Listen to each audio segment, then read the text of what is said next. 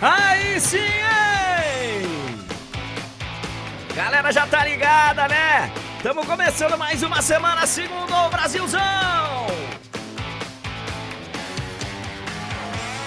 Bom dia, boa tarde, boa noite, boa madrugada, onde quer que você se encontre neste e nos planetas vizinhos. Daqui a pouco vamos entrar em novembro, tá acabando o mês de outubro. Retinha final aí do ano, com muitos destaques. Ah, que pena, Lion! Deu LDU na final da Sul-Americana. Mas o Fortaleza foi bravo, foi gigante. Vamos falar bastante do Lion.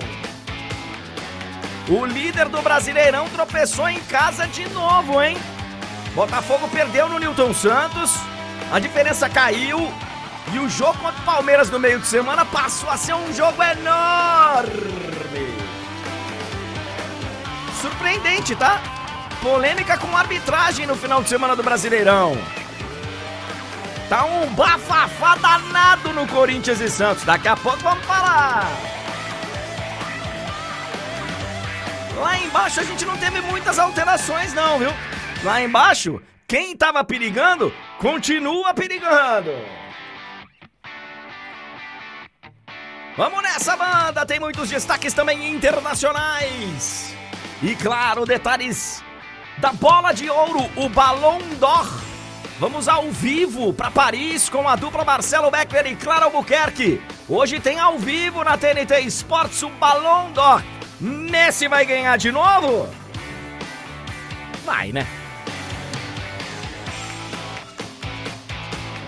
Começando mais uma semana, são 9 horas e 2 minutos. Sejam todos bem-vindos!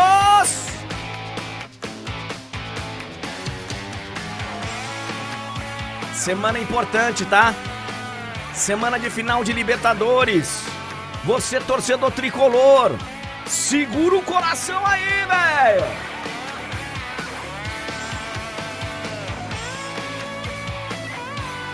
Agradecendo demais a sua presença, a sua audiência. Vamos nessa! Obrigado, mano. Obrigado, obrigado, obrigado, obrigado. Sejam todos muito bem-vindos. Galera da Vermelhinha já está conosco. Muito obrigado pela presença, ainda sem like. O que é que está rolando, meus jovens? O que é que está rolando? Por favor, já deixa o like. Já chega com o like aí, faça como eu estou fazendo neste momento. Obrigado a você da roxinha, obrigado a você da azulzinha, obrigado a você da alvinegra, obrigado a você que está com aquelas caixinhas, né? Aquelas caixinhas diferenciadas. Eu não tô aqui para julgar ninguém, irmão. Eu não tô aqui para julgar ninguém. É que nem o cara que outro dia chegou para mim e falou: "Pô, André, eu vi muito, joguei muito videogame com a sua narração. Piratão, hein? Mas eu não tô aqui para julgar ninguém. Sejam todos muito bem-vindos. Estamos começando mais uma semana, uma semana especial, claro, porque tem decisão da Libertadores. E claro que a gente vai falar muito. Nós vamos falar muito durante a, a semana. O Haaland usa as caixinhas milagrosas? Ele tava vendo o El Clássico, né? Mesmo com blackout. Esses jogadores brasileiros também que estão fora e postam vendo as nossas transmissões e tal de Champions, também é tudo. Enfim. Olha aqui, ó, senhoras e senhores. Ah, a gente vai falar durante a semana da Libertadores, claro. E nesse final de semana nós tivemos a decisão da Sul-Americana. E aí, claro que eu vou, eu vou deixar de lado o estádio que a Comebol escolheu fazer a decisão da Sul-Americana, de tudo que a Comebol faz para tentar estragar a tal da final única. Mas a gente teve uma grande partida, especialmente com muita tensão, né? Não foi um grande jogo, mas foi uma partida, foi uma final. Foi uma final no último sábado, lá em Maldonado, pertinho de Punta del Este, no Uruguai, e a LDU venceu o Fortaleza nos pênaltis. A gente a gente falava aqui na sexta-feira. Não vai ser um jogo fácil. A LDU é um time que pouco toma gols. Tem um goleiro que é bom, é bom. E vai ser um jogo duro. E olha só, amigos. O Fortaleza teve a bola do jogo. O Fortaleza teve a bola do jogo. Era bater o pênalti e comemorar. Infelizmente, a gente sabe que na disputa de pênalti muita coisa acontece. O Fortaleza sai na frente no marcador no tempo normal. Era difícil fazer gol nesse time. O time ficou não sei quantos jogos aí sem tomar gol na Sul-Americana. Fez 1 a 0 tomou um empate, aliás, um golaço, tá? Um golaço da LDU, gol de empate. E aí, cara, prorrogação, pênalti, a gente sabe que eu não acho que seja loteria, que nem muita gente acha. Tem muita gente que acha que ah, pênaltis. Aí pode acontecer de tudo, porque é o acaso da vida. Eu não acho que seja assim, mas muitos fatores entram ali e jogam junto numa disputa de pênalti. Psicológico, emocional, técnico, evidentemente. E o Fortaleza teve a bola do jogo, mas não conseguiu não conseguiu converter. E aí, cara, o pênalti que o goleirão pegou na última bola do Fortaleza, ele foi buscar, tá? Porque foi uma porrada. Foi uma pancada. E o Fortaleza ficou com o vice-campeonato da Sul-Americana. O, o, tem uma frase do presidente do, do Fortaleza, do Marcelo Paz, que é muito interessante e acho que é muito emblemática, tá? Ele fala o seguinte: o projeto, o projeto do Fortaleza, ele não dependia do título. É evidente que o título seria muito importante. É evidente que o título seria maravilhoso.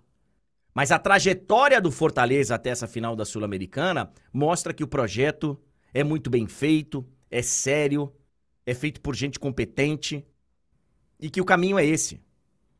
Eu, eu quero mostrar para vocês aí nessa caminhada um detalhe bem interessante que é o jogo da semifinal contra o Corinthians. O Corinthians, ele é campeão invicto da Libertadores. O Corinthians, eu não vou entrar na discussão se tem um ou dois títulos mundiais, mas o Corinthians é um campeão mundial. O Corinthians é um time com muito mais jogos sul-americanos do que o Fortaleza. E o Fortaleza chegou numa semifinal de Sul-Americana para enfrentar o Corinthians como favorito. Não é só que ele eliminou o Corinthians, deixando aí na história para muitos uma imagem de que ah, foi um acaso. Não! O Fortaleza entrou na semifinal contra o Corinthians como favorito. Confirmou o seu favoritismo e foi para a final da Sul-Americana. Tá de parabéns.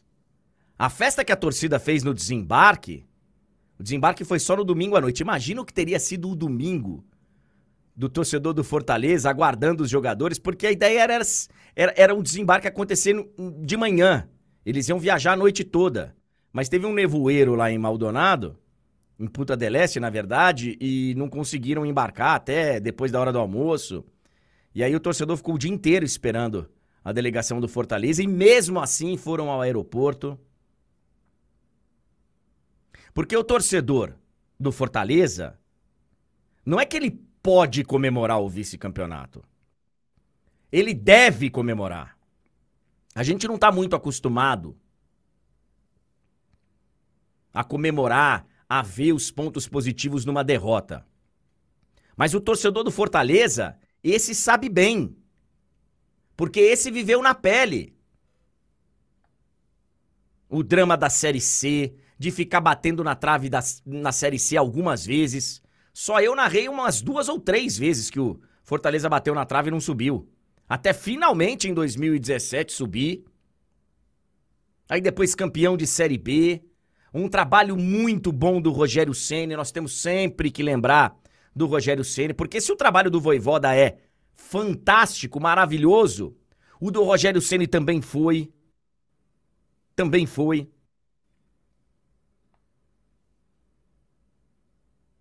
Esse time em 2017 estava na Série D. C, perdão. Série C do futebol brasileiro. E hoje é vice-campeão da Sul-Americana, com participações aí frequentes em Libertadores. E vai chegar agora para brigar por mais vaga direta na Libertadores. Parabéns. Eu sei que nessa hora, eu vejo pelos comentários aqui, tá cheio de rival dando risada. Faz parte. Faz parte, velho. Eu, por exemplo, fui assistir o jogo num lugar, eu tava assistindo em casa, mas eu tinha um jantar marcado, um aniversário surpresa que não podia atrasar. E fui pra uma churrascaria de granfino e tal. Fazia tempo que eu não ia. Fazia tempo. Guardei uma grana para poder ir. Todo mundo parou para assistir, cara. Os pênaltis. E grande parte do Brasil torcendo pelo Fortaleza. Foi uma pena, mas o Fortaleza ele, ele demonstra um trabalho muito bacana, um trabalho sério. E torcedor do Fortaleza, o rival tirar uma onda agora, tirar uma casquinha, faz parte. Mas pode se encher de orgulho, viu? É o Lion. Não tem jeito.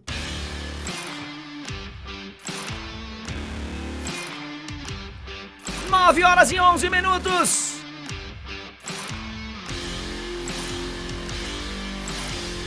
Nove e doze agora. Esse aqui já vai virar. Eu tive que arrumar ele, que ele tava com o horário errado até agora há pouco.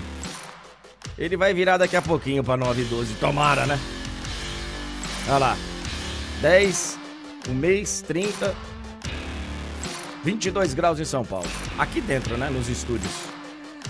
Túlio Ligeiro, muito bom dia, estamos chegando, Tulhão. É, hoje, cara, a gente vai fazer um programa, a gente vai, vai ter que passar rápido por vários e vários temas, porque o que eu tenho de temas aqui, cara, o que eu tenho de temas aqui pra gente falar de Brasileirão, curiosamente, Túlio, nós tivemos algumas polêmicas de arbitragem no Brasileirão. É um negócio que não, não acontece.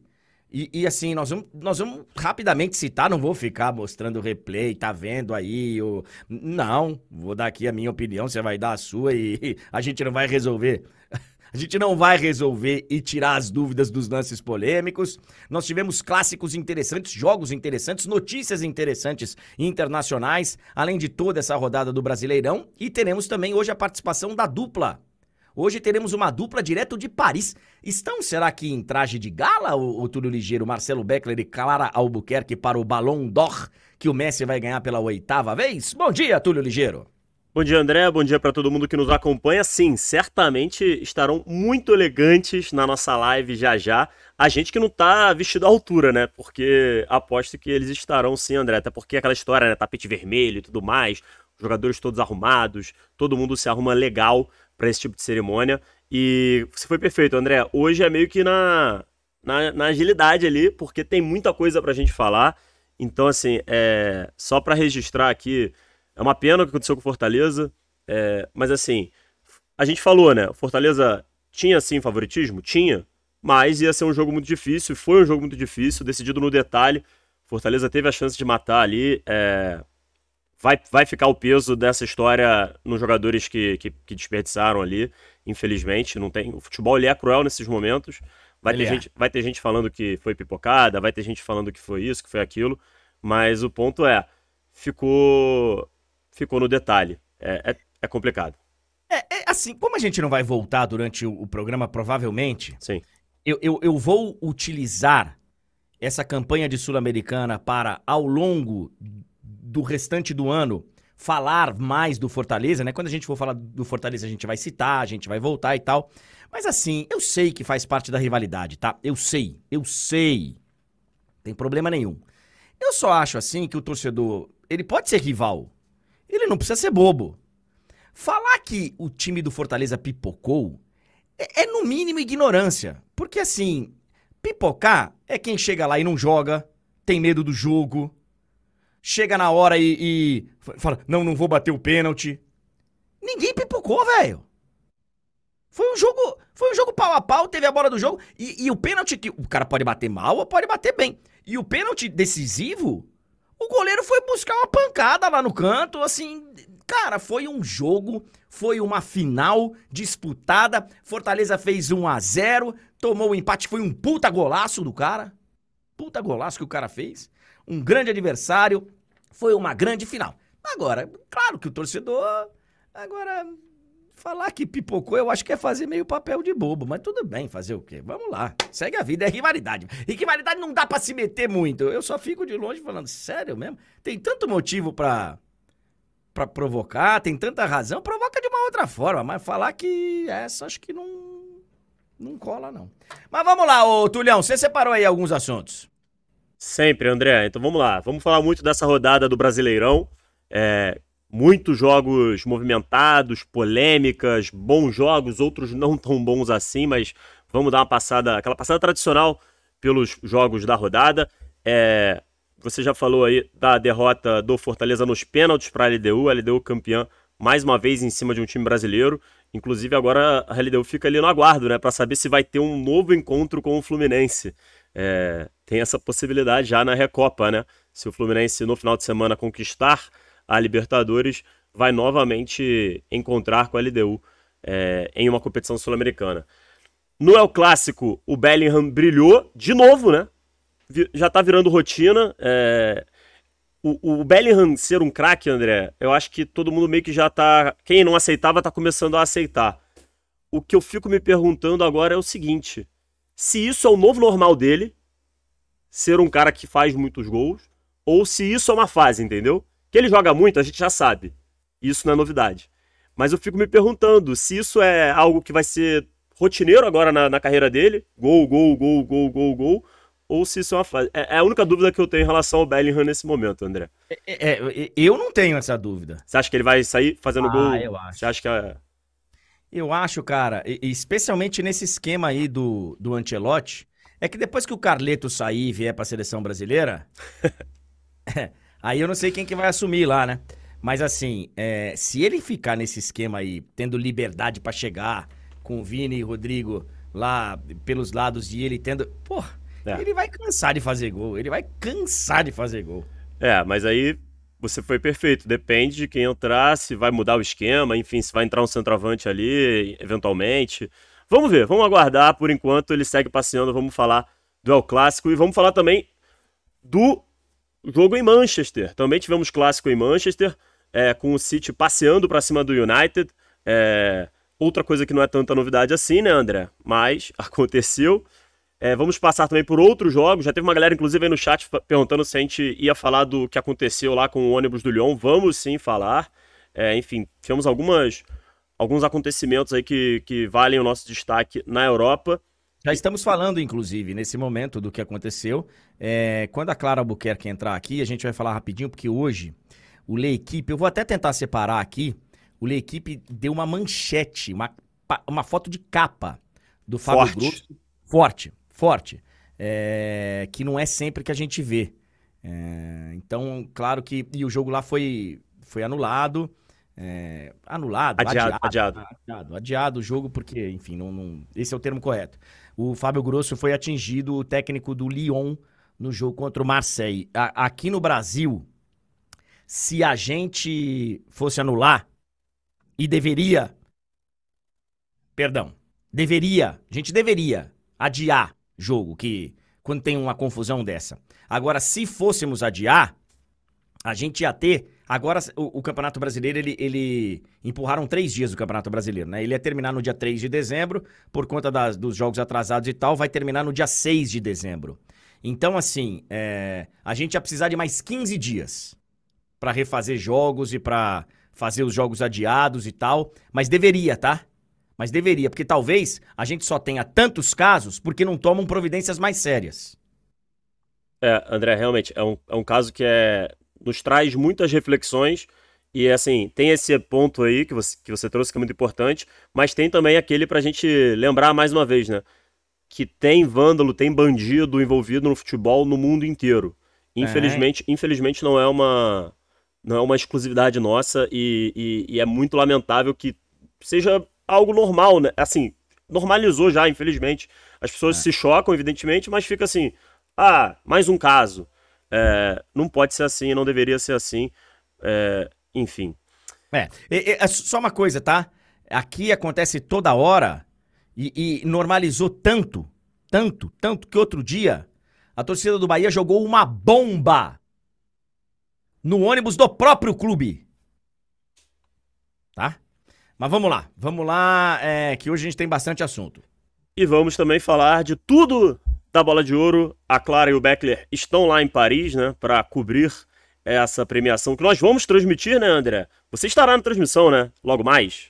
Sim, já, já vou inclusive fazer o fique de olho. Cada oportunidade que você dá, eu já, já dou-lhe uma raquetada daqui. Eu já, já venho uma devolução, um forehand daqueles. Eu não vou deixar desperdiçar a, a oportunidade. 15 para as 4, bola de ouro, com a Tainá Espinosa, Formiga, Vitor Sérgio Rodrigues, André Henning, Douglas. Não sei como vai caber tanta gente assim no estúdio. É, aliás, o estúdio tá bonito. Eu vi o pessoal fazendo um piloto aí no final de semana. E ao mesmo tempo nós vamos ter um react. Um react nas nossas mídias é, com o Otávio Neto, Arthur Quesada, Fred Caldeira e Giovanna Kiel. React da Bola de Ouro na TNT Esportes. Daqui a pouquinho a gente vai ao vivo para Paris para conversar com a Clara e com o Marcelo Beckler. Mas aí, André, só para completar, é porque é o seguinte, né? A gente tem os direitos de transmissão para a TNT e a HBO Max. E aí a gente está preparando esse React justamente para quem por algum motivo não puder acompanhar nessas outras plataformas, aí a gente vai ter a possibilidade de, de você estar tá ali se informando, acompanhando, interagindo com, com os já citados aí. É uma, uma coisa para trazer para mais pessoas a, a transmissão. Exatamente, a gente tem os direitos, a gente pode mostrar na TV fechada e no streaming. Quem está aqui nas nossas mídias vai poder acompanhar esse react com o Otávio Neto, o Arthurito, o Fredinho e a Giovanna Kill. São 9 horas e 22 minutos. O Tutu Vilar tá perguntando aqui se eu não ia estar na Bahia hoje. Estarei na Bahia, se Deus quiser, hoje ainda, o, o meu caro Tutu. Tutives, né? Como a gente diz. Mas é só depois da bola de ouro, né? Eu vou pra emissora fazer o bola de ouro e.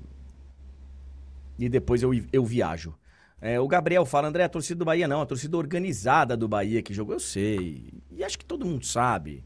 Quando a gente fala, né? Ok. Ok.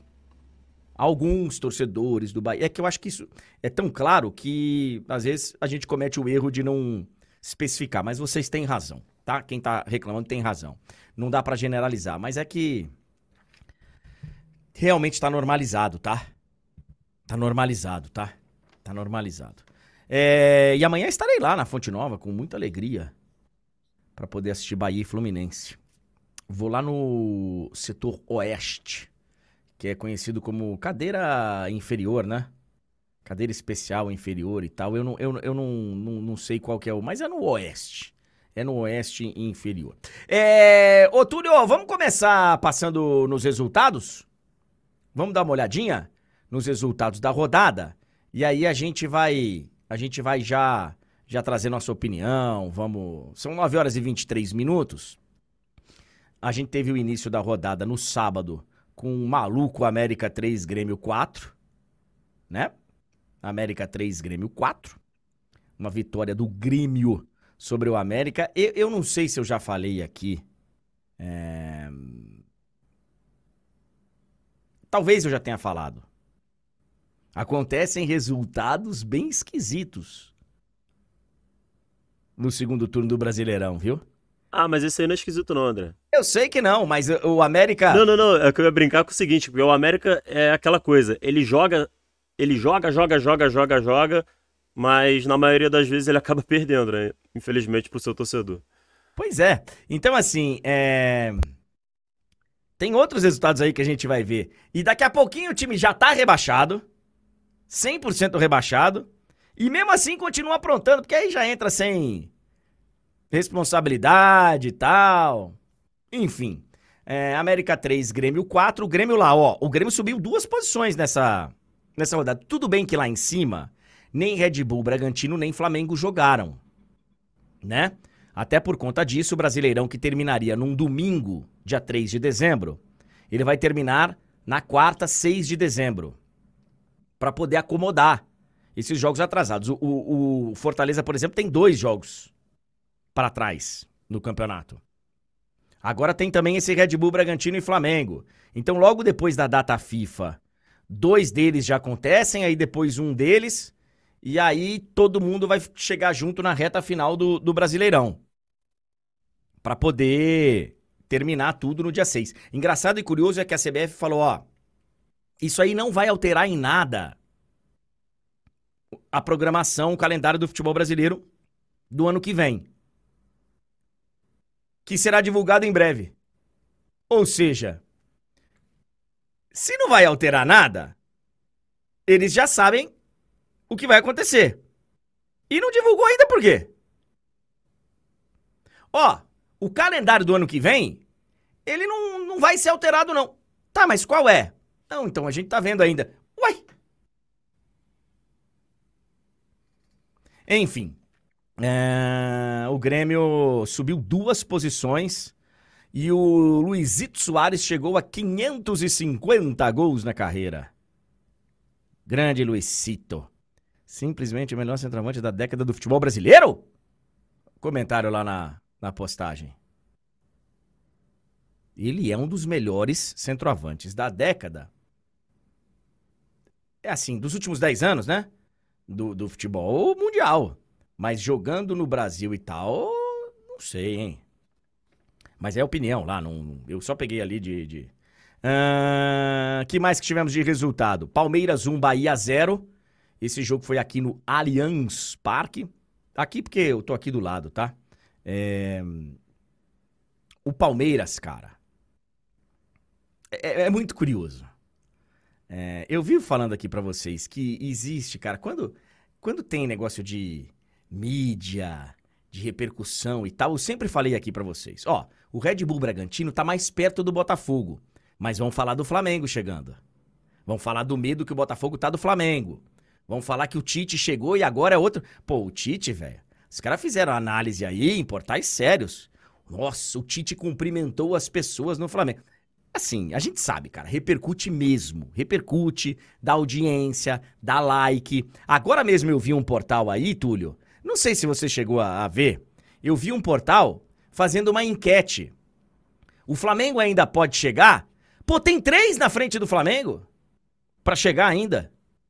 Tudo bem que ele tem um jogo a menos, mas o Bragantino também tem. Ok, normal, porque repercute. A gente sabe que gera é, likes e cliques e, e tudo aquilo. Mas hoje, Túlio, é o Palmeiras o time a ser batido.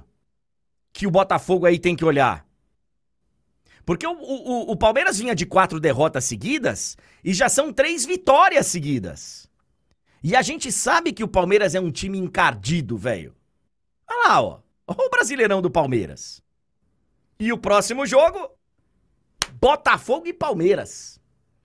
E o Botafogo, Tulhão, que. que tinha uma. Ainda tem, mas uma baita campanha em casa.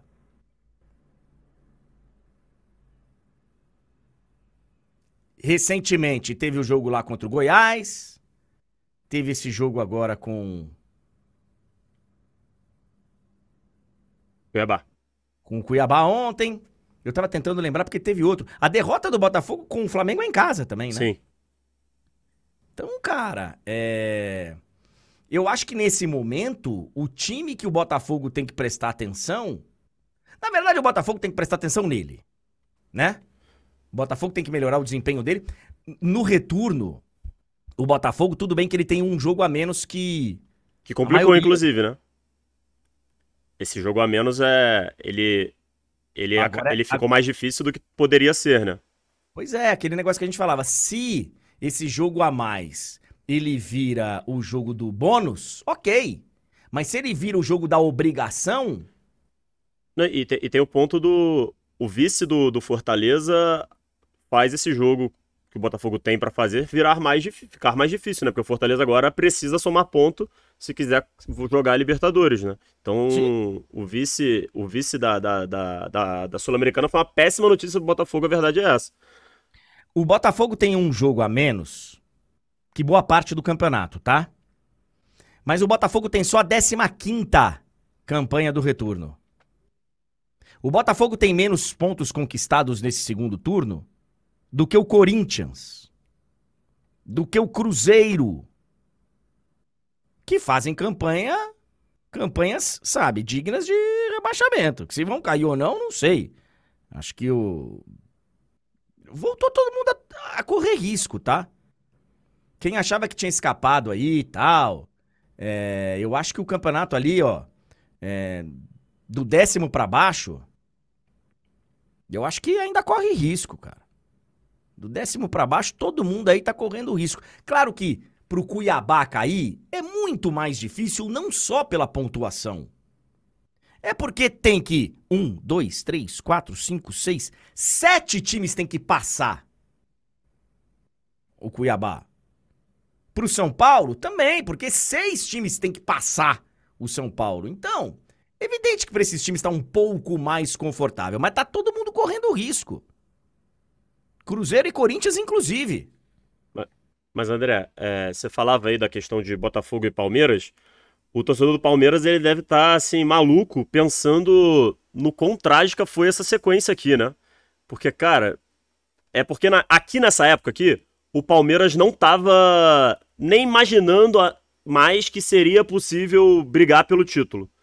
E aí a lamentação nem foi assim tão gigante assim por essa sequência horrível. Só que agora que, que deu uma encostadinha, que o Botafogo deu uma, deu uma, deu uma tropeçada aqui e ali e tem esse confronto direto, é, é deve ser doloroso olhar para essas quatro derrotas, sabe? Porque o Palmeiras poderia estar tá muito perto do Botafogo.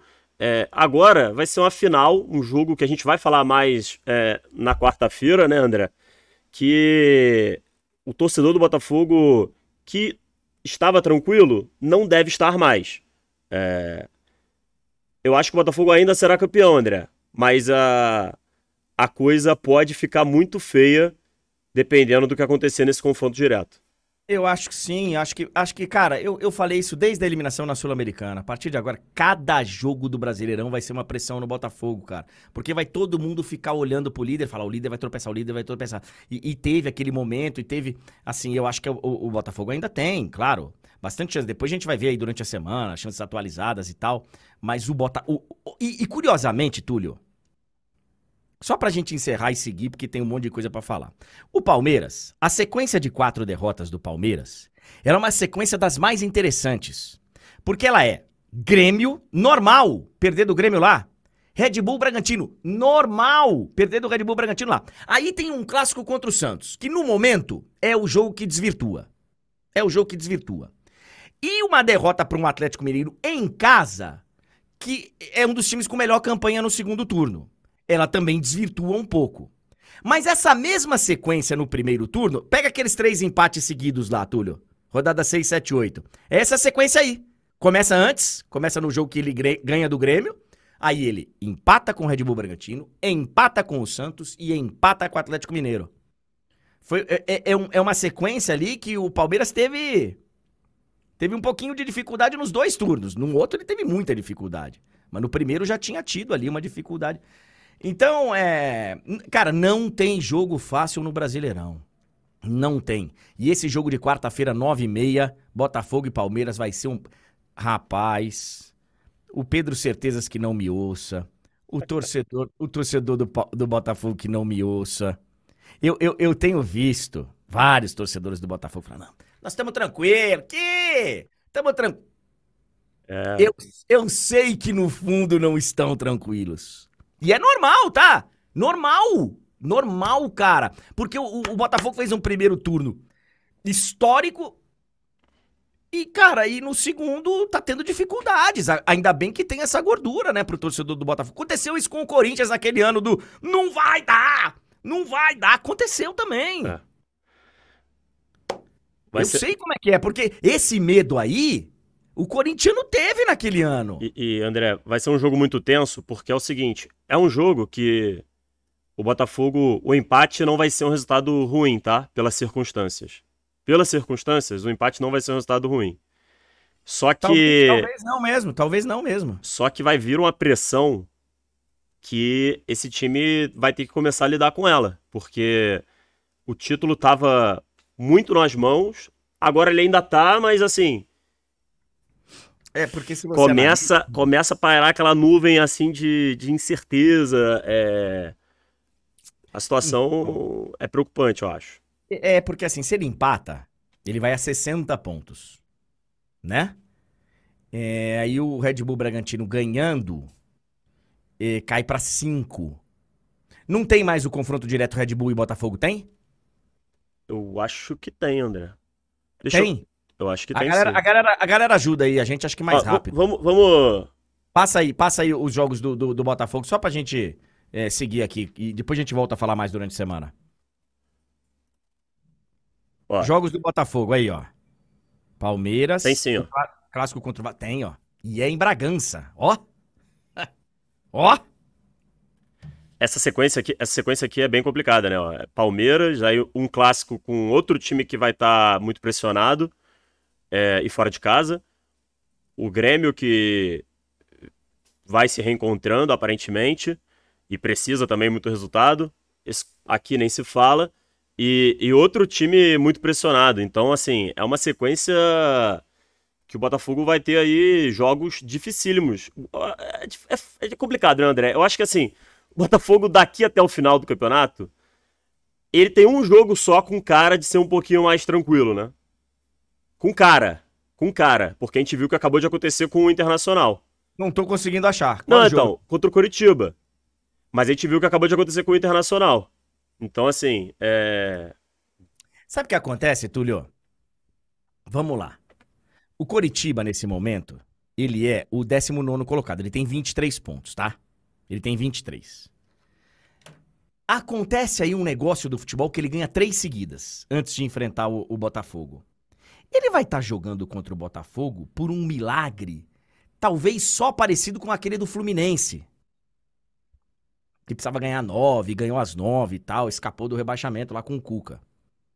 O Santos pode chegar nesse jogo aí contra o Botafogo com uma situação de que um empate pode ser muito bom para o Santos. Torna o jogo muito difícil. Se o Santos chega precisando fazer três pontos, talvez seja mais fácil. Você vai ter um time desesperado do outro lado. Às vezes você pega um time que precisa de um ponto, o time vai se fechar. Então, cara, o campeonato é uma doideira. É uma loucura. E eu, e eu sou, eu sou, eu fico tranquilo para dizer isso que eu sou um defensor dos pontos corridos. Eu acho que tem que ter campeonato de mata-mata e nós temos a Copa do Brasil. Agora aquele que os caras falam, pô, o Brasileirão também tinha que ser, eu acho que não, acho que tem espaço para todo mundo. Para todos os tipos de, de, de, campeonato, eu acho que o brasileiro de pontos corridos é muito interessante. Agora vamos falar, senão a gente vai é, eu preciso. Tem, tem tantos outros é, jogos pra gente falar, né? Mas só aproveitando, André, já que a gente falou da, do Botafogo, é, muita polêmica, né? Muita reclamação do, do por, pelo lado do, do, Botafogo. E assim, eu entendo a reclamação, tá? É, eu acho que é um lance que a imagem, tem uma imagem, né, que é, que é bem aproximada assim, que que dá a impressão de que a bola desvia duas vezes, né? Eu, a minha dúvida é se essa imagem é conclusiva para mudar, entendeu? A marcação de campo. Então, assim. O que eu acho, o que, eu acho que enganou boa parte, além do lance realmente, porque o gesto natural do cara é proteger aqui, além do, de você olhar e falar, pô, se eu for, tivesse no lance eu teria feito a mesma coisa de me proteger, eu acho que o que acabou enganando a galera é que a foto que circulou, e que inclusive o Felipe Neto colocou na. na e o Felipe Neto tem um baita alcance, o que ele fala aí repercute e tal. É, é uma foto de um framezinho depois do lance. Depois que a bola tem o impacto no peito do jogador. E aí, realmente, uma fração de segundo depois, quando a bola tá voltando, o braço do cara tá aqui. Então fica parecendo que a bola bateu ali. Mas não, quando ela bateu, eu vi uma das uma das, das imagens. Ela bate claramente no Sim, peito. Claramente no peito. Porque ele faz o gesto, mas a bola bate e só depois que ele consegue. Então, assim, aí é querer brigar com a imagem, aí é querer. Não, não adianta, não, não, não, então, é. André, o que eu tô falando é, eu acho que a imagem, ela não é conclusiva. Então, por, é, porque tá sendo tratado por parte da torcida como se tivesse sido um roubo, não sei o quê. Não foi isso. Eu até entendo quem tá enxergando dois desvios, porque realmente, se você vai frame a frame, parece que a bola bate no, a bola bate no peito, claramente, né, primeiro. Aí, se você for frame a frame, parece que ela começa a subir e depois desce, né? Tem essa impressão. Então, eu entendo também quem quem acha que, que deveria ter sido anulado. Mas o mais correto, na minha interpretação, foi o, o que foi feito. Não tem uma imagem conclusiva para dizer que a bola realmente bateu na mão. É, eu... Eu, eu, vi, eu vi muita gente criticando o Lucas Perry. Pô, eu acho que ele deu azar no lance, cara. Ele deu azar. É, alguém que eu ouvi no rádio hoje de manhã falou, pô, uma lambança. Eu acho longe de ser lambança. Talvez uma falha, Aí, ok, a gente pode debater. Mas eu não, não achei lambança, não. Ele joga adiantado. Ele, naquele, uhum. momento, ali, naquele momento ali, ele estava adiantado. E ali ele tem uma fração de segundo para decidir. E ele chega antes na bola. A decisão dele é correta. Tanto que ele fala. Ali ele não tem como. Ele falou, eu vou chegar antes do cara ou não? É. Ele falou, pô. E chegou. E, e aí é aquilo, né, André? Você vai, você vai condenar o fato dele ter tentado uma batida forte, porque alguém pode falar, não, se ele tivesse tentado chutar pro lado, sei lá, não sei o que, mas ali é muito difícil. E, e, muita gente falou também do, da corrida ali na disputa, né? Tem uma corrida ali para chegar na frente e, e parecia, parecia que o de Plácido chegaria na frente. O Pita deu um pique fantástico. É, assim, só para resumir aqui, André, pra gente seguir, o que eu acho que não dá para tratar como roubo, entendeu? É, esse, esse discurso que tá tendo de ah, contra tudo, contra todos, eu, eu entendo o torcedor que costuma que faz isso, muitas torcidas fazem isso, mas não, não dá para tratar como roubo o que aconteceu ali. Não dá para tratar. Não dá, não dá. Eu, eu, também acho que não. E vamos falar mais aí durante, durante a semana. É, deixa eu pegar mais, mais resultados aí. A gente a, a aproveitou. Vou, vou, vou, vamos passando aqui, ó. Red Bull, Bragantino é, e Flamengo não teve. Uh, o Grêmio o já falou. O Grêmio a gente já falou. O Atlético Mineiro venceu o Fluminense no, no sábado. 2 a 0 mas o, o Atlético Mineiro agora oficialmente tem a melhor campanha do retorno. Só que hum, o, o Bragantino, o Red Bull Bragantino não jogou na rodada, né? Então o Atlético Mineiro venceu o Fluminense. É, é assim, é uma semana muito diferente pro Fluminense. A gente vai falar sobre isso amanhã. A gente vai falar sobre isso na, na quarta-feira. A gente vai, a gente vai falar sempre. Mas tá aí, ó. O Atlético Mineiro tem a melhor campanha. O, o Fluminense vai chegar na final da Libertadores longe de estar no seu melhor momento. Fluminense vai chegar na final da Libertadores com a confiança abalada. Não sei se muito, não sei se pouco. Acho que o grande trabalho do Diniz durante a semana, um dos, vai ser falar para os caras: olha aqui, ó. Não interessa a nossa sequência de resultados, não interessa o que aconteceu aí nos últimos. Agora zera, zero bagulho. Pra gente entrar, nós temos um jogo para ser campeão da América. Eu acho que isso vai ser um desafio.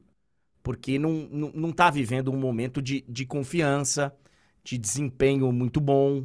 Então, vai ser uma das. Vai ser um dos desafios, tá? Vai ser um dos desafios do, do Diniz. O Atlético Paranaense empatou em São Paulo, em São Paulo, empatou com o São Paulo lá na Liga Arena, jogo que a gente mostrou. É... Notícia ruim para o Atlético Paranaense que cai duas posições.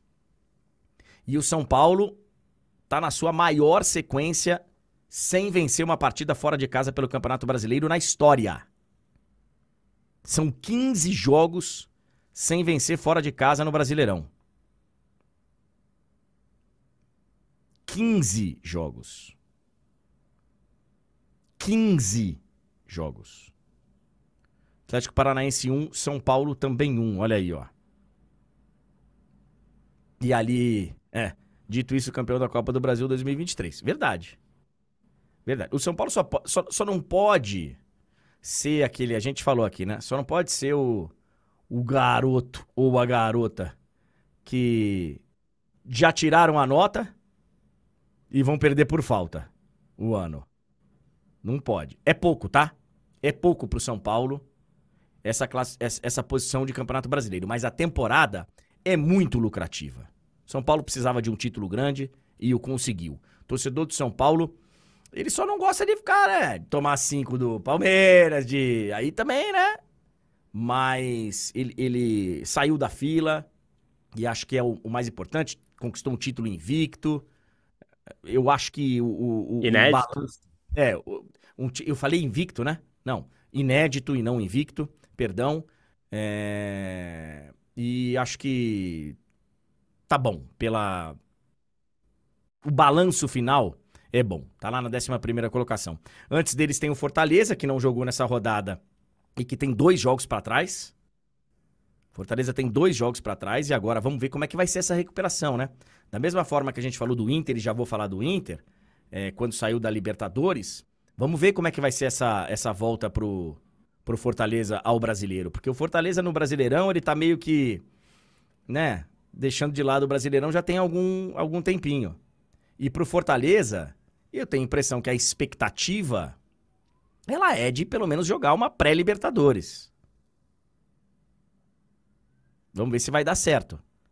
São 42 pontos, dois jogos a menos. 45, 48 seria ali uma pontuação. Pode ser uma pontuação real, né? Precisa ganhar os dois jogos. Estaria em oitavo, não estaria muito melhor, né? Estaria uma posição acima, só passaria o Fluminense. Então. Mas encostaria ali na, nos pontos, né? Ficaria muito perto. Entraria na briga sem dúvida alguma, André. O grande ponto aí é: são dois jogos difíceis.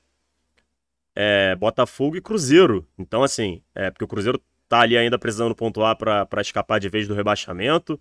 Botafogo a gente já falou bastante, tá na briga pelo título. Então, assim, é, não dá pro Fortaleza olhar para esses dois jogos e pensar que são seis pontos fáceis. Longe disso, André. E agora, o, o, o, primeiro jogo já é o Atlético Mineiro fora. Primeiro jogo da volta, né, ao Brasileirão, já é o Atlético Mineiro fora. Então, realmente é, é, é complicado. O Cuiabá, Cuiabá, né? Chegou um determinado momento lá do retorno que mesmo o Cuiabá, perto dessa posição aí que tá hoje, a gente olhava e falava: não, mas o Cuiabá não vai aguentar. Não, mas o Cuiabá não vai aguentar quarta melhor campanha como visitante no Campeonato Brasileiro. E assim. Tá aí o Cuiabá, velho. Eu acho que já se garantiu. Vai receber o Vasco quinta-feira. Eu acho que o Cuiabá já escapou. Tomara que eles pensem assim também, André. bom, o Internacional, o Inter ontem perdeu um jogo em casa pro Curitiba por 4 a 3 que assim, foi coitado do torcedor do Internacional, né, cara? Porque o, o... primeiro parabéns pro torcedor que pô, que perdoou, eu acho que o Vitão, né? O Vitão foi expulso, cara, com oito minutos de jogo. Ele toma um cartão vermelho. Primeiro ele tinha tomado um amarelo ficou acho que muito claro que o árbitro tinha errado, né? Pô, o cara tava indo na cara do gol. E aí a falta, aquela falta de desespero, o juiz tinha dado um amarelo e aí o árbitro foi no VAR. O VAR falou: "Não, isso é lance para vermelho, lindo". Ele foi lá, voltou, vermelho, e pô, na hora o Vitão percebeu que e aí ele pede desculpa, cara, saindo. E é uma imagem forte assim, e o torcedor aplaude ele e tal, meio que, pô, velho, beleza, a gente sabe que você fez, uma cagada aí, você sabe que fez. E, e aí o Inter, que vem de uma semifinal em que possivelmente, possivelmente não, vai, eu vou, eu vou deixar aqui porque senão os caras é, muitas vezes não entendem o, o que, assim, é, em que discutivelmente ele jogou mais que o seu adversário, tá? É, pra sentar e conversar no boteco, é, muita gente interpreta, inclusive eu, que o Inter jogou mais que o Fluminense nos dois jogos da Libertadores. O Fluminense teve a seu favor ter ido atrás, ter corrido, ter se superado e que e aí se classificou para final, porque assim é, assim é o futebol. Mas o, o Inter não, não dá para você falar que o Inter foi amassado pelo Fluminense, tá? É... E aí o Inter sai de uma semifinal de Libertadores e agora acho que não vai para Libertadores. É, André, na última live a gente falava disso, né? De que o Inter tinha aí a possibilidade de, quem sabe, arrancar e, e lutar por uma vaga. Quem tem essa ambição, ou quem tinha essa ambição, não podia deixar esses pontos escaparem. É, foi um jogo inteiro com um jogador a menos? Foi, mas assim, é, se você vai jogar em, em sequência contra Curitiba e América em casa, e você quer arrancar rumo a Libertadores, você tem que fazer seis pontos. Isso é inegociável. Então, assim, é, acho que o Inter agora praticamente joga a toalha nessa possível briga aí. É claro que tem que seguir tentando, mas agora eu. Se antes eu tava acreditando no Inter numa arrancada, agora eu já tô bem descrente, André. É que é um campeonato tão louco, né, Túlio, que aí ele, ele recebe o América Mineiro na quarta-feira vai a 41 pontos. E depois ele é Cruzeiro. É, não tem jogo mole, cara.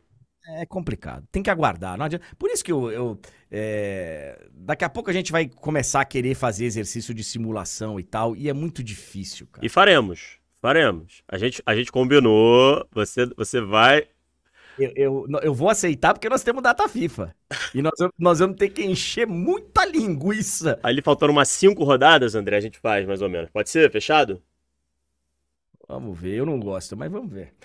É... Então, cara, Internacional ontem, pô, o torcedor do Inter deve ter ficado chateado, velho. Chateado. É, o Cruzeiro, no final de semana. Não jogou. Não teve, não teve jogo contra o Fortaleza, né? Seria o jogo contra o Fortaleza. Isso.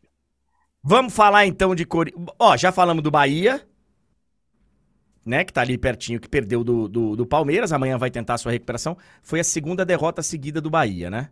O Bahia vinha de três triunfos, perdeu do Cruzeiro, que não jogou nada, perdeu do Bahia, perdeu do Palmeiras, perdão, e agora vai, vai buscar sua recuperação amanhã lá na Fonte Nova.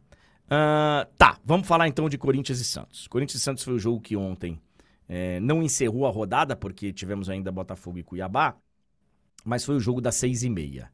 Empate na Neoquímica Arena.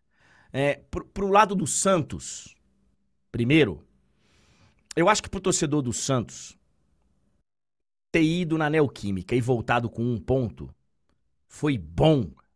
Foi bom. Independente de atuação, tá? Independente de atuação, esquece. Estamos falando de números, resultado final, pontos conquistados e tal. Tanto que eu não sei se você viu a, a imagem, Túlio. Você já viu a imagem do Ricardinho comemorando o gol de pênalti? Vi, vi. Ele parou o carro, não sei aonde ele tava. É, tava ouvindo no rádio. E aí no rádio ele tava ouvindo a, a, a narração do gol, da, da, cobrança de pênalti, né? E aí ele comemora pra caramba, eu acho que esse foi o sentimento do Santista. Independente do, do, do minuto que saiu o gol, tá? Eu acho que se não, não fosse também no, no, último minuto, com esse sentimento, pô, empatou no finalzinho, acho que se tivesse empatado aos 15 do segundo tempo ia ser a mesma coisa. Eu acho que o, o um ponto, ele, ele foi importante pro time do Santos. Dito isso, o Santos ainda tem uma caminhada pela frente, todo mundo sabe. Vai ser de novo do bico do corvo. Próximo jogo do Santos é fora contra o Flamengo. Esse, depois jogo, esse, jogo, esse jogo vai ser em Brasília, né? Vai ser no Mané Garrincha. E, e, depois ele pega o Cuiabá em casa, que tem aquela campanha lá como visitante que a gente mostrou agora. Então, é... o Santos ainda vai precisar e o Marcos Leonardo, ontem, o, o presuntinho, falou que ele jogou machucado, né? Não é que ele jogou machucado, que ele saiu machucado do último jogo. Ele tinha condições de jogo ontem, mas não, não devia estar tá, tá 100%, né? Esse, esse é um. Esse é um problema. João Paulo de novo, né? João Paulo de novo pegando muito. Foi um dos grandes nomes da partida. Sobre o Corinthians. O time jogou melhor. Ontem o Corinthians jogou melhor. Talvez tenha sido a melhor partida do Corinthians aí dessas últimas. Corinthians ontem teve volume de jogo. Ontem o Corinthians, ele fez por merecer um, um resultado até melhor. Até melhor. E é isso de Corinthians e Santos. Próximo jogo. Ah, você acha, você acha, né? Galera do chat vai querer te matar. Cara, vamos lá. É, eu acho que não foi pênalti, tá? É, eu acho que não foi pênalti.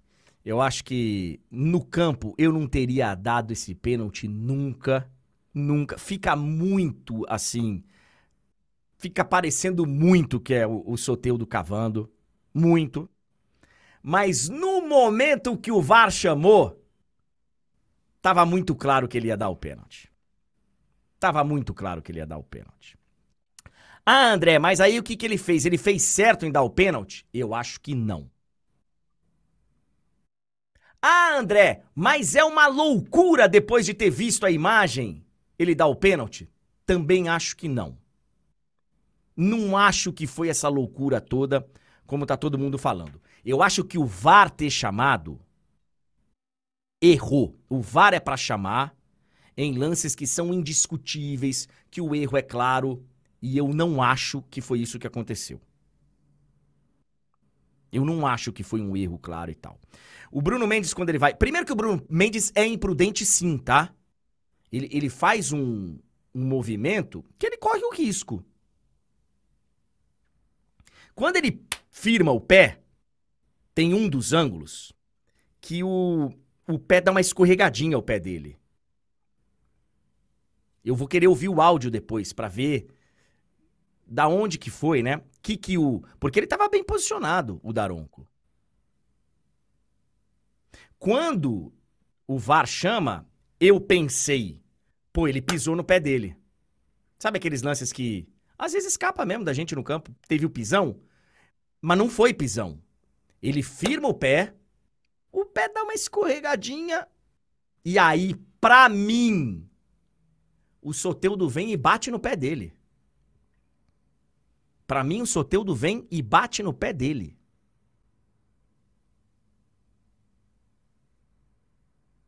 Eu não acho que é essa maluquice toda, tá? Esse roubo todo. No termo do futebol, né? Porque acho que. Até me prove o contrário, roubo, roubo, roubo, não tem nem pequeno nem grande. Eu acredito é que as pessoas acertam e erram. Eu posso ser o maior ingênuo do planeta, mas. É... Eu, eu acho assim: é, o Daronco acertou no campo e o VAR o induziu ao erro. O VAR o induziu ao erro. No momento que o VAR chama, porque aí na imagem, cara, você pega a imagem de quatro, cinco ângulos, é... o Bruno Mendes evidentemente que chega atrasado. Ele chega atrasado no lance. A bola já tinha passado. E aí quando ele vai firmar o pé, o pé dá uma escorregadinha. Mas no meu entendimento, é o Soteudo quem bate no pé dele. Mas eu não vi esse, entre aspas, roubo todo, não, viu, Túlio? Eu também não, André. Eu, eu concordo contigo no sentido da atuação do VAR ter sido incorreta, porque assim, é um lance que você vai ver no chat. Tem muita gente falando que não foi, tem gente falando que foi. Quando o lance é assim, ele divide opinião, não é pro VAR entrar. Eu também acho. Então, assim. É... Na, na maioria das vezes, né? É, é, é, porque às vezes tem algo da regra é... que, a gente, que, a gente, desconhece. Sim, que... sim, sim. Mas eu falo assim, do ponto de vista da arbitragem, eu digo. Porque, por exemplo, tem especialista falando uma coisa e outra. Quando você tem margem para essa interpretação, o, o VAR ele deve fazer o quê? Ó, como não é um lance claro, não houve um erro claro em campo, segue o que foi a marcação de campo.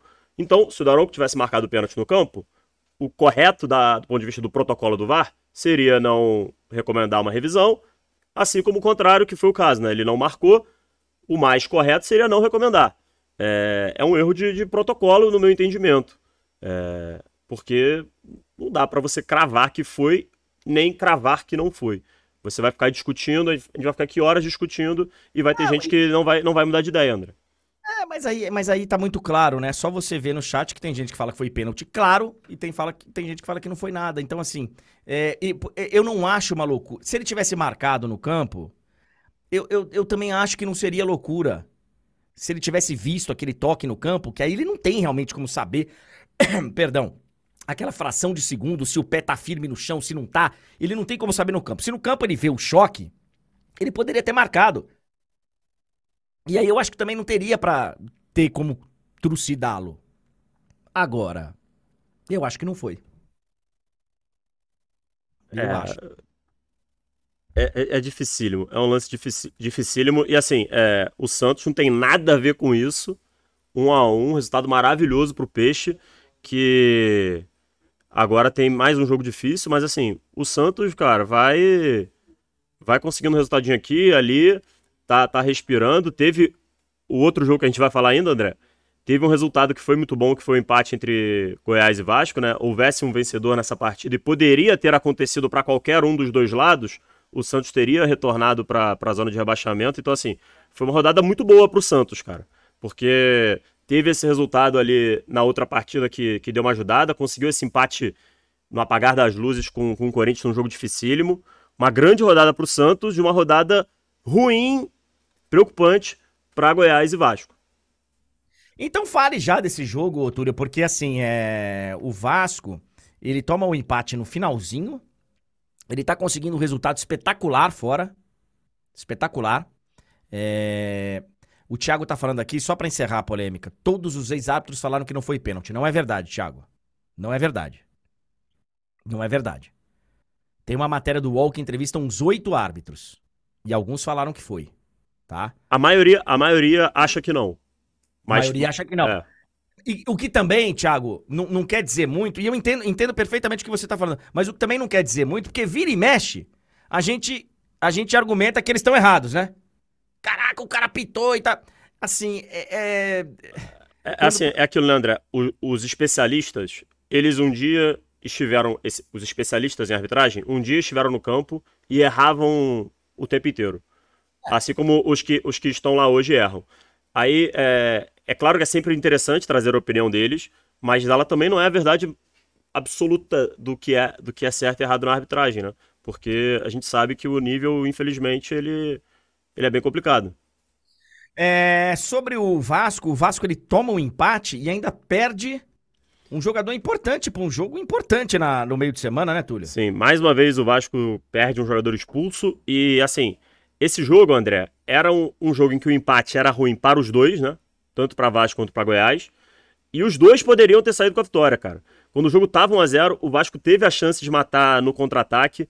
É, decisões péssimas de Gabriel Peck e Praxedes, e aí o Vasco não conseguiu matar o jogo, né? Fazer o 2 a 0 que praticamente liquidaria ali as coisas naquela altura. E, por outro lado, o Goiás também se lamenta muito, porque, mais uma vez, o Léo Jardim fez grandes defesas. Então, assim, foi um jogo muito tenso. É, o Vasco no primeiro tempo e o Goiás também fizeram um jogo bem ruim, bem fraco. É, e aí depois até o, o, o, Ramon Dias explicou, né, que a, a, estratégia dele, que de cara, assim, quando sai a escalação, a torcida fica maluca, assim, entendeu o que vai acontecer. Aí depois na coletiva ele explicou que teve que poupar ali alguns jogadores porque não deu tempo de recuperar, e aí a estratégia foi sobreviver os primeiros 45 e tentar jogar no segundo tempo. E aí você pode discutir se, se ele fez isso da melhor maneira, mas poderia ter dado certo se os jogadores tivessem é, aproveitado as oportunidades que tiveram. E, e, cara, o Goiás, ele também, como eu falei, pode se lamentar muito também o torcedor do Esmeraldino. Foi um jogo tenso como a gente previa que seria, André. É. E serão vários ainda tensos. É. Frente.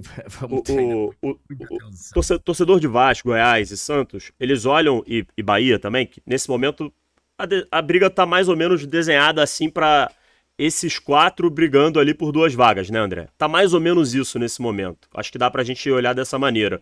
Que... Vasco, Goiás, Santos e Bahia? É. Que assim, que Corinthians, Cruzeiro, os outros times, eles têm que ficar ligados? Têm que ficar ligados. Mas assim, dá para destacar um pouquinho mais esses quatro. Eu acho que são, sem dúvida alguma, os principais concorrentes ali é, ao rebaixamento.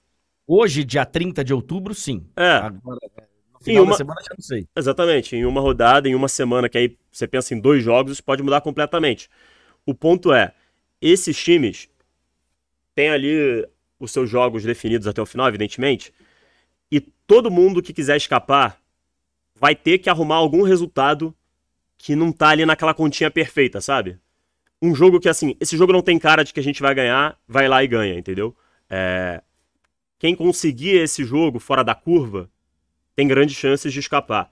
O Vasco, por exemplo, quase conseguiu. Poderia ter sido uma vitória contra o Goiás. É, o... Tem outra oportunidade agora contra o Cuiabá. Vamos ver. É, não dá para contar só com aqueles jogos tipo assim, hum, esse aqui tem cara de jogo de que a gente vai ganhar, entendeu? Se você... Porque se você fizer a conta só com esses jogos, vai dar ruim. Vamos lá, durante a semana a gente vai falar mais do Brasileirão 2023. 10 horas e 4 minutos. Hoje tem Ballon d'Or. Daqui a pouco nós vamos a Paris para conversar com a Clara Albuquerque e o Marcelo Beckler. Eu separei aqui alguns assuntos e vamos ter que passar de passagem por eles porque, enfim, eu quero conversar com os caras que estão lá, saber como é que é o tapete vermelho, se estão servindo uns croissants. Festa de gala da France Football, né? Deve ter umas champanhes, uns espumantes maravilhosos, uns vinhos franceses da Borgonha. Deve ter, deve ter. Série B do Campeonato Brasileiro. O Vitória ficou num empate ontem jogando no Barradão. É, eu vi, até vi um pedacinho do jogo ontem, um 0 a 0 contra o Juventude. A rodada foi boa mesmo pro Criciúma, né? O Criciúma, ele ele venceu o Sampaio Correia e entrou no G4. Ó, o Vitória, ele vai classificar. Provavelmente até vai ser campeão.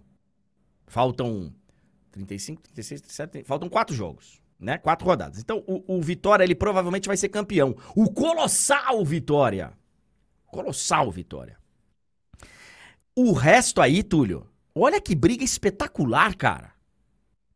É. Do, espor, do esporte ao Mirassol. Tá todo mundo vivo. Todo mundo na disputa por uma subida aí, cara. Vai ser uma reta final interessantíssima. O Ceará venceu o esporte por 2 a 1 por isso que o esporte não deu uma escapada boa, né? O jogo foi na sexta-feira ainda.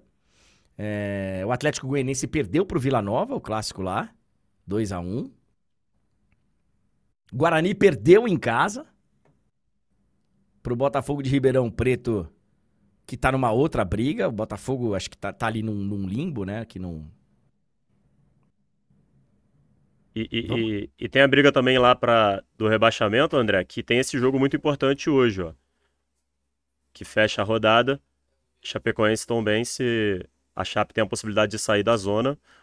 E o Tombense tem a chance de permanecer vivo ali na, nessa briga. Com todo o respeito a Ponte Preta, Sampaio Correia. Acho que o Ituano ainda tá nessa briga também. Pô, eu queria muito que Chapecoense escapasse, cara tudo que viveu o Chapecoense, né? De tudo que eu ah, torci para escapar. Fazer o quê? 10 horas e 7 minutos. Tem alguns outros assuntos aqui, né? Especialmente do futebol pelo mundo. A gente teve o clássico, a gente já falou um pouquinho sobre isso. Tivemos clássico também em Manchester. Deu City lá no, no clássico de Manchester, com Haaland fazendo gol, dando assistência. Foi um 3 a 0 muito bacana. E, e assim, muito bacana pro torcedor do City, evidentemente. O jogo foi em Old Trafford. E teve uma homenagem, mais uma homenagem para Sir Bobby Charlton. E a torcida do Manchester City que estava lá, é, respeitando muito. Sir Bobby Charlton foi um grande nome do futebol. Do United, sim. Mas também do, do futebol inglês, né? Então foi.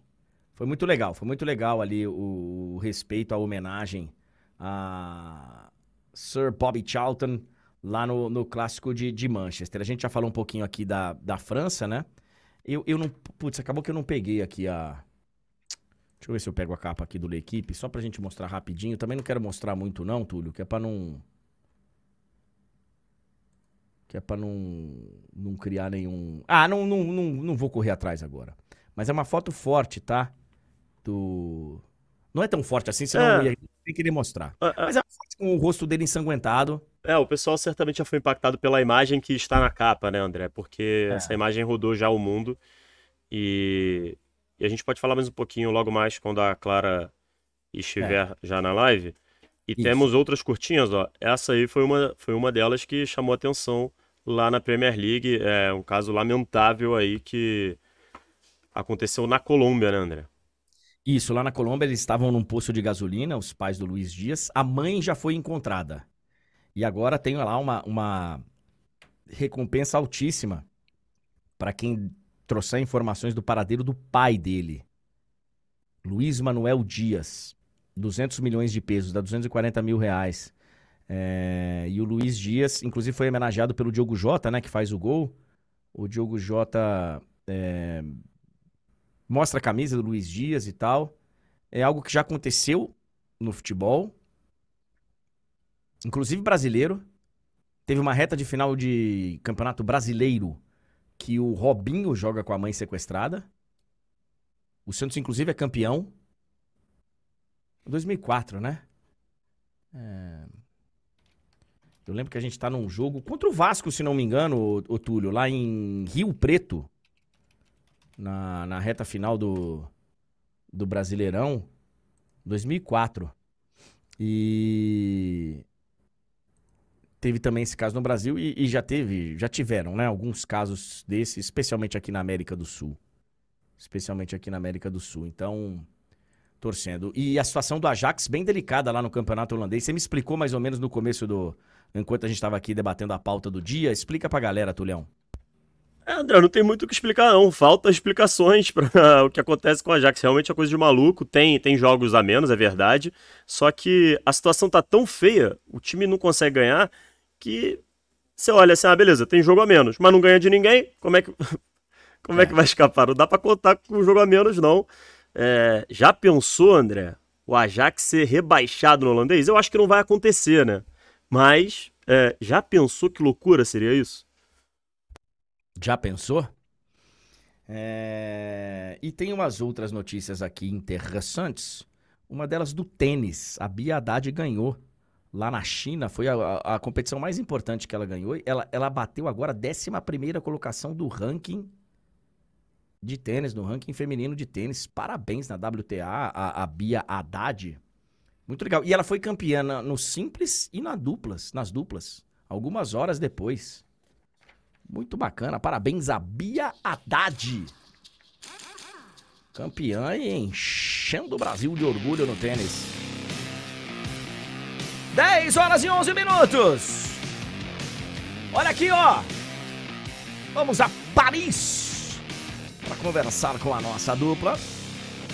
Hoje às 3h45 tem a nossa transmissão da Bola de Ouro. Transmissão da Bola de Ouro. Nós vamos fazer uma grande cobertura. Tem dois estúdios. Tainá, Formiga, VS. Eu vou estar tá nessa com o Douglas.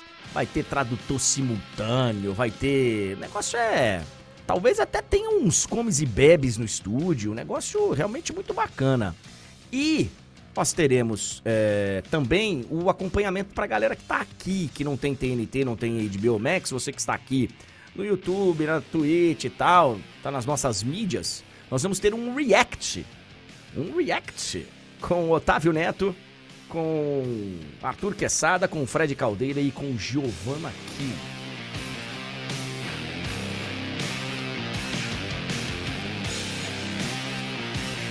10 horas e 13 minutos.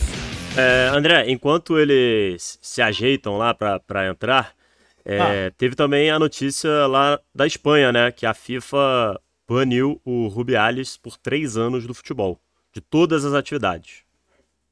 Bem feito. É pouco ainda. Por esse arrogante.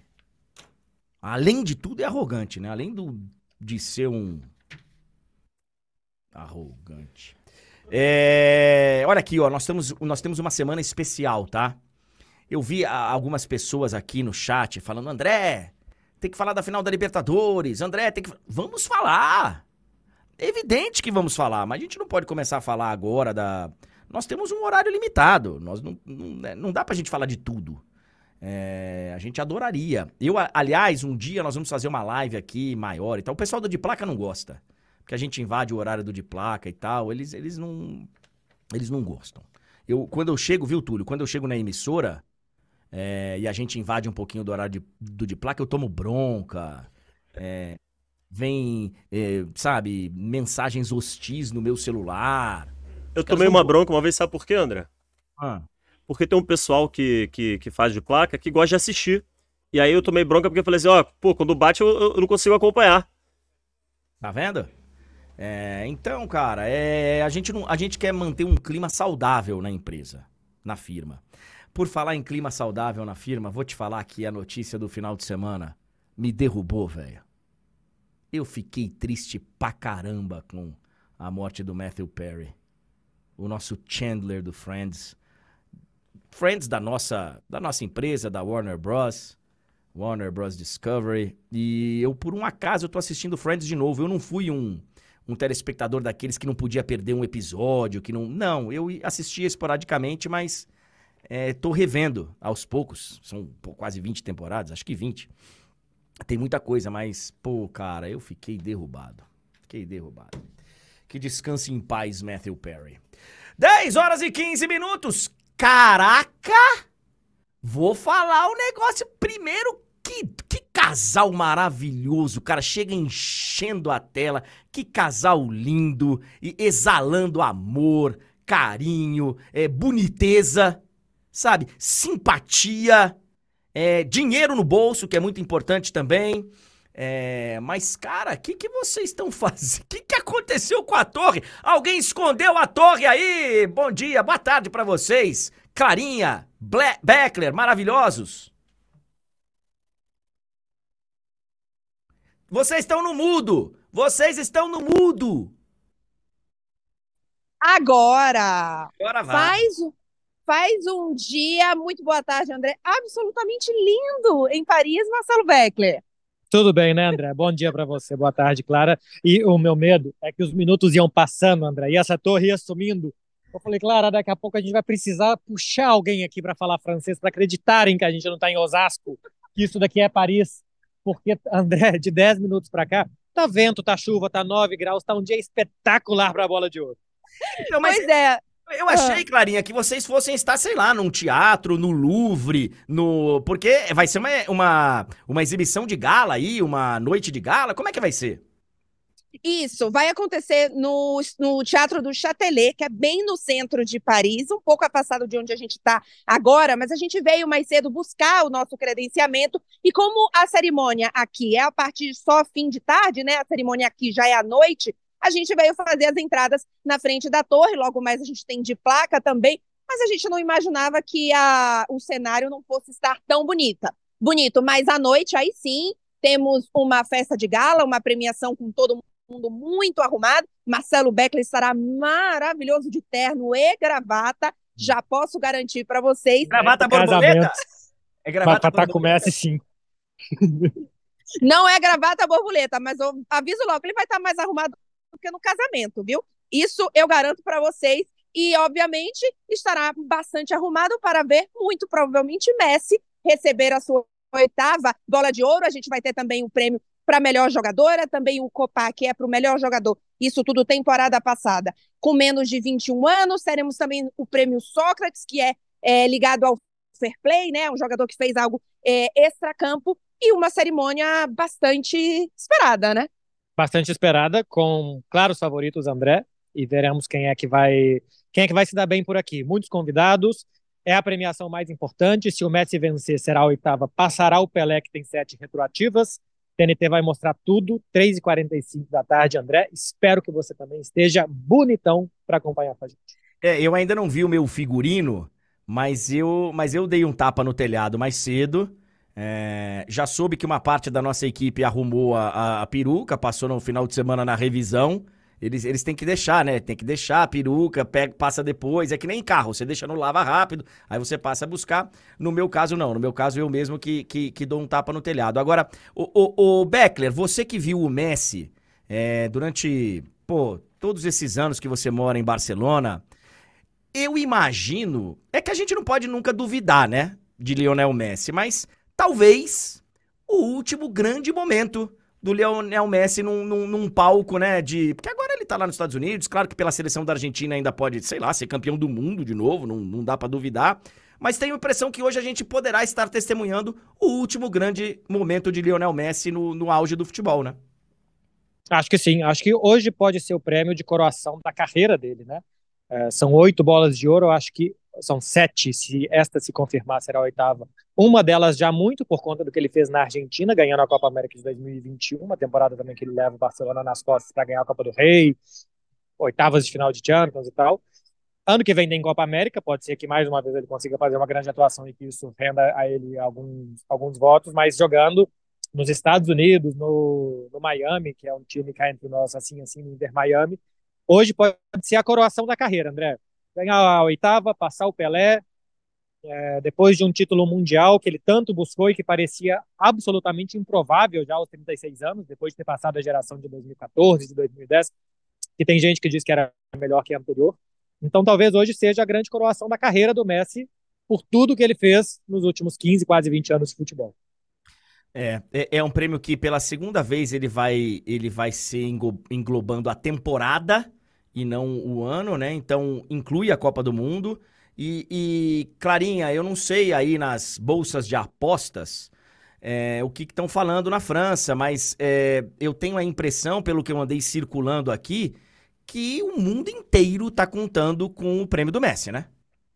Sim, é isso mesmo. É, é, dado como absoluto favorito. O que muda bastante, né, Marcelo, é a torcida, tá? Isso sim é que não existe uma torcida geral para o Messi, em especial aqui em Paris. Obviamente, o casamento Messi e PSG não foi dos melhores. E no final de semana, sem ser esse o passado, eu fui conversar com alguns torcedores e todos eles, André, praticamente torcendo para o Haaland ou para o Mbappé. Eles sabem que o Mbappé, na temporada passada, tem números absurdos, mas ele não tem os títulos com o clube que o Haaland tem e nem tem, obviamente, a Copa do Mundo. Então ele acaba indo ali, normalmente, pelo que se fala aqui, para a terceira posição, com Haaland e Messi sendo os principais, com Messi vencendo. Mas é curioso, porque eu perguntava aos, aos torcedores do PSG, eles falavam, ah, acho que o Haaland, talvez o Mbappé, e eu falava, e o Messi? Não, eles, não, Messi não, Messi não. Bem diferente do que aconteceu em Barcelona. Vale a gente lembrar como é que é o grêmio de votação, né, André? É, 30 jornalistas, 30 não, alguns jornalistas da, da France Football fazem a lista inicial de 30, é, e a partir daí, 180 jornalistas mundo afora, cada um de um país. 100 a partir dessa edição, Marcelo. Fizeram Diminuiu? isso, fizeram modificação. A, a partir é, dessa, 100, dessa. São 100 melhores do ranking, o né? número de jornalistas. Isso. O que eu já acho incrível, André, que eles acham que jornalista é especialista para falar de futebol. Na minha faculdade não teve uma aula sobre futebol, teve aula sobre jornalismo, mas sobre futebol não. Mas, enfim, somos considerados especialistas. É, de 100 países, então, diferentes, né? 100 países representados votando é diferente do da FIFA, que tem os capitães, os técnicos, um pouco ainda de voto popular. France Football é só vocês, jornalistas André Henning, que votam. É, e aí, André, pro prêmio masculino, né, são 100 jornalistas, pro prêmio feminino são 50 jornalistas, né, os 50 do primeiros do ranking, porque obviamente se entende que o futebol feminino ele não está tão disseminado em todos os lugares para que se possa votar de forma especialista, e o prêmio Copa, ele é apenas votado pelos vencedores do, da bola de ouro. Então é bastante diferente dos outros. É, são 50 jornalistas que devem escolher a Bom Mati, né? Como a, a craque do. A gente pelo menos imagina isso. E aí nós temos os ex-campeões, né? aqueles que já ganharam bola de ouro votando no prêmio do jogador até 21 anos de idade. Ainda tem o prêmio Yashin, que pode até pintar um brasileiro aí, não pode não? Não pode ser o prêmio do Ederson essa temporada? Pode, pode. conjunto da obra, né? Tríplice coroa com o Manchester City, pode ser. Talvez os de Copa do Mundo também tenham um bom, um bom destaque, né? O Bono, que foi campeão da Europa League com o Sevilha e levou o Marrocos com muito bom destaque até a semifinal. O M. Martinez, pelo que fez com a Argentina e como foi decisivo nos pênaltis. O Ederson dessa vez está, o Alisson não. O outro brasileiro representado é o Vini Júnior, que concorre a melhor jogador, e a Debinha concorre também a melhor jogadora. São os brasileiros que participam dessa festa aqui. É, para ganhar o prêmio Yashin, a gente ainda tem, além do Ederson, do Bono, do M. Martinez, tem Ter Stegen, tem, tem mais goleiros. O Naná. Tem são 10. Tem o Naná, é, enfim, tem, tem mais goleiros aí, mas eu acho que fica entre Bono, M. Martinez e talvez o Ederson pelo que fez com o Manchester City. Acho que todo mundo que é do Manchester City alguma oportunidade tem, porque ganharam todos os títulos. Numa dessas o Ederson pode levar. Bom, agora o que a gente quer saber mesmo, até agora, foi só é aquilo que quem ligar às 3h45 aqui vai ver e vai saber todas essas informações maravilhosas. Agora o que eu quero saber mesmo, e é o que o povo quer saber. Como vai ser o evento? Vai ter boca livre, vamos ter aqueles espumantes maravilhosos, champanhe, croissant de queijo Minas, de peito de peru. O que, que nós vamos ter? Tapete vermelho? Como é que vai ser, dupla? Olha, uh, André, o negócio vai ser bem bonito. Seu Marcelo Beckler estará no tapete vermelho, tem acesso a backstage, tá bem espetacular. Eu, por conta de credenciamento, ficarei um pouco mais afastada. Então, estarei ali fazendo um, um, um início da cerimônia, porque depois lá dentro é Marcelo Beckler que vai ficar especialista. Sim, a gente espera que venham alguns vencedores de bola de ouro, até porque eles normalmente entregam os prêmios também. Então, deve ter por aqui um pessoal que já jogou e que jogou muito bem. É, se tiver champanhe, croissant com requeijão, esse tipo de coisa, André, provavelmente não vai ser para gente. A imprensa, quando tem café, já fica muito feliz e acaba com café em seis minutos. Então, acho que os convidados, sim, vão ganhar bastante coisa. A gente vai ter, além do tapete vermelho, com possibilidades de entrevistas ali. Quem tiver na TNT, Max, vai ser quem vai pegar toda a transmissão e toda essa oportunidade de, de conteúdo. Tem uma entrevista coletiva no final, tem entrevistas pós também. Então, assim, de conteúdo, eu acho que a gente vai estar bem servido, André. De croissant e de champanhe, eu já não tenho tanta esperança, não. Lamentável não ter um croissantzinho de queijo Minas, pô. Lamentável. É, eu imagino também. É, o prêmio, o Balão d'Or de 2022, ele foi em outubro, também aí no Châtelet. E, e o Pelé, ele morreu em dezembro. Então eu acho que a gente vai ter alguma coisinha, né? Alguma coisinha, alguma surpresinha, talvez. Tomara, tomara que homenageando o Pelé. Para encerrar, meninos, é, e liberar vocês da chuva, porque vocês não podem pegar uma gripe, não pode pegar resfriado. É, Clarinha, que coisa ontem aí, hein? Pedrada no Fábio Grosso, a capa hoje do Lê Equipe, tá repercutindo muito essa história aí, evidentemente, né, Clarinha? Bastante. Hoje, por exemplo, a gente tem um prêmio de bola de ouro e a capa do L'Equipe é o rosto do Fábio Grosso, treinador do Lyon, ensanguentado. Era para ter acontecido a partida no domingo à noite entre Olympique de Marseille e Lyon, mas por conta dos ônibus que foram apedrejados, não só o ônibus onde estava o Fábio Grosso, equipe técnica e jogadores, mas também alguns é, ônibus de torcedores, a partida foi cancelada. Vale lembrar, porque muita gente me perguntou Existe uma rivalidade específica entre essas duas equipes? E eu dei uma pesquisada, porque pelo que eu tinha, não existia algo específico entre essas duas equipes. E realmente, entre essas duas torcidas. E realmente não existe, André. Então, a gente sabe que nos últimos anos a torcida do Olympique de Marseille tem se envolvido em alguns, é, alguns eventos assim violentos, enfim, de questões importantes. E a gente vê agora o, o, os clubes, inclusive, já deixaram claro que querem procurar os responsáveis, que estão é, é, na expectativa de que esses, esses, culpados não entrem mais em estádio e todo aquele protocolo, mas ainda não temos nenhuma punição específica e vamos ver o que, que vai acontecer. Mas, assim, absolutamente é, vergonhoso. O, a, a, imagem do Fábio Grosso sanguentada é, é, é absurda. É, é, teve um amigo meu, teve uma, tem um amigo meu que sempre me liga, 5 e meia da manhã e tal, para falar dos assuntos do dia. Ele me ligou e falar, pô, você viu o que aconteceu no clássico lá de Olympique? Falei, não, velho. É. É, é, é, é, o Olympique de Lyon, o Olympique de Marseille. Não, não, não, confunde as coisas que o assunto lá é sério. O, o Beckler, e tava tudo certinho pro Barcelona ganhar o El Clássico, mas esqueceram de combinar com o Bellingham, hein? Faltou combinar com os caras, né? É, bons 60 minutos do Barcelona, depois um jogo equilibrado e que o que já vem virando de sempre resolveu, né?